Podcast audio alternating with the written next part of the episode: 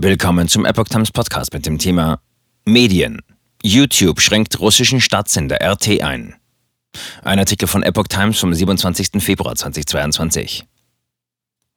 YouTube hat nach dem Angriff Russlands auf die Ukraine mehrere russische Staatsmedien auf der Videoplattform spürbar eingeschränkt.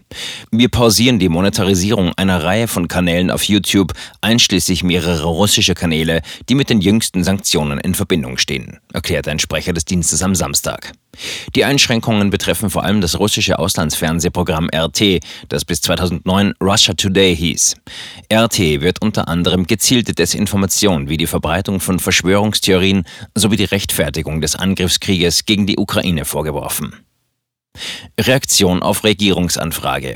YouTube werde die Empfehlungen für diese Kanäle deutlich Einschränkungen, erklärte der YouTube-Sprecher.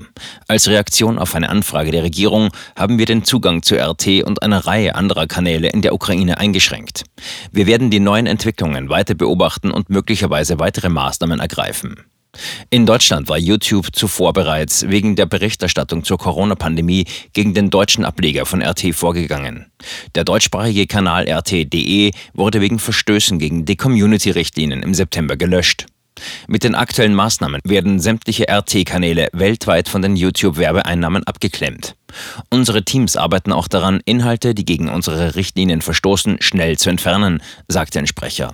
In den vergangenen Tagen habe man Hunderte von Kanälen und Tausende von Videos entfernt, darunter eine Reihe von Kanälen wegen koordinierter betrügerischer Praktiken. YouTube werde weiterhin aktiv maßgebliche Nachrichteninhalte in den Suchergebnissen anzeigen, wenn es um Suchanfragen zum Thema Russland und die Ukraine gehe, auch über das Top-News-Regal von YouTube.